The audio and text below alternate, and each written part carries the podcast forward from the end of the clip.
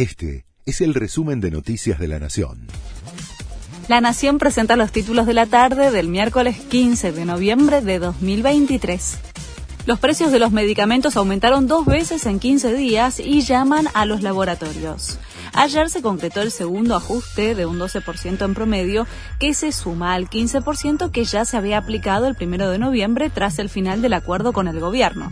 Los laboratorios dicen que están en línea con la inflación. La Secretaría de Comercio convocó de urgencia a las cámaras del sector para mañana. El blue volvió a alcanzar los mil pesos en la previa del balotage.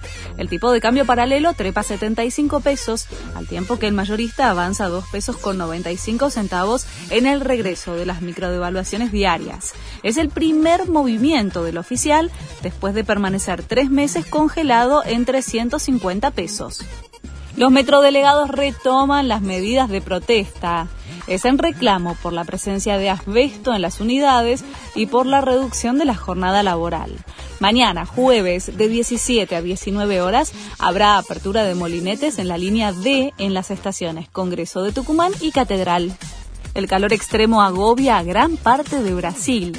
15 estados del sureste, centro-oeste y parte del norte del país, además de Brasilia, están bajo alerta del Instituto Nacional de Meteorología por el calor extremo.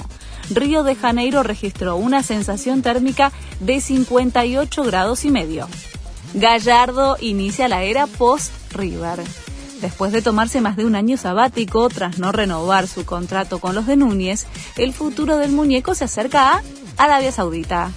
Al Ittihad, uno de los equipos más importantes de ese país, lo quiere como entrenador y estaría a un paso de firmar el contrato. Este fue el resumen de Noticias de la Nación.